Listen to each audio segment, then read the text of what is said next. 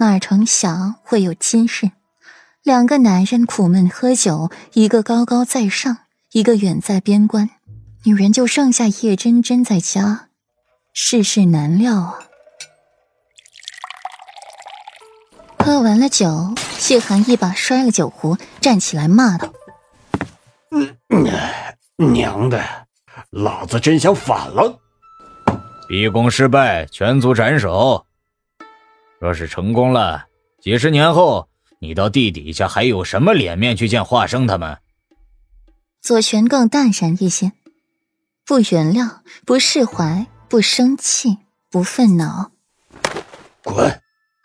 不会说点好听的话呀。谢寒眼神依旧清明，可心底憋着火，不发泄出来，他难过呢。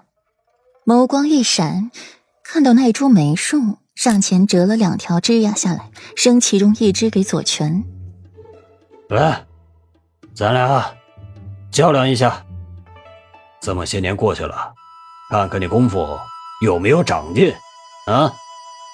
一旁的仆人看到谢寒这个举动，胆子都要吓破了。这梅树可是世子爷最心爱的，就这么折了。旁人打扫时碰坏了丁点儿，世子爷都要发怒。这回折两只，这谢将军还要和世子爷比试武艺，烦了。左权这回没什么大反应，左右这些事，十年前也不知道做过多少回了。谢寒心里憋着气，自己心底也憋着气，那就趁这个机会都发泄出来好了。梅枝乱舞，白影和墨影混在了一起，旁人只听见打斗声，却不知如何打，速度快到极致，令人赞叹。再一眨眼，切磋武艺的二人已然换了场地，不能毁了落唐轩。到后院，更是有三五株的梅花树开得正艳，两人打斗愈发激烈，两道残影纠缠在了一块，耳边只听到了飒飒之音。梅花花瓣一片片的落，铺满了青石小路，树木鲜红，磅礴内力相撞，二人均止不住脚步往后退。娘的，老子竟然退了十七步，你才退了两步！谢寒骂了一声，很不满。滚蛋！本世子的梅枝都烂了，该赤手空拳和你打了。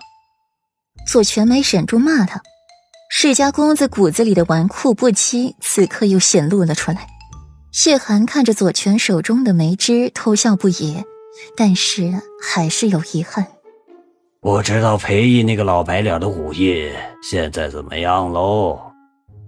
裴义的武功神秘莫测，高深不已。谢寒一直想和他较量，从中学习一点，只是他去了边关就没了这个机会了。裴玉武功也高深，可也就没见他用过武功。他都一把年纪了，四十多岁的人了，难不成还去和一个小辈比拼武艺？太掉面了。更何况，裴玉、裴世子这种熟人君子，怎么可以和旁人比试武艺呢？不知道，不过没有荒废是肯定的。左权眉眼弯弯，心情已然好了不少。哎呀，行了行了，晴晴在家做了菜，老子特意来叫你，没想到过了这么长时间了。谢寒抬头望天，黄昏了。国宴都快开始了，左权点头，去换了一身青衫便走。嗯，哎，你这梅花酒真带劲儿啊！谢寒手里端着一壶酒，忍不住啧了一声。好久没喝了，真真不许他喝酒。你若喜欢，改日送两坛过来与你。左权笑了，他们都是嗜酒如命，偏女人们不许他们喝酒。还克扣零花钱，还不许他们在外赊账，搞得他们每次都上别人家去蹭吃蹭喝的。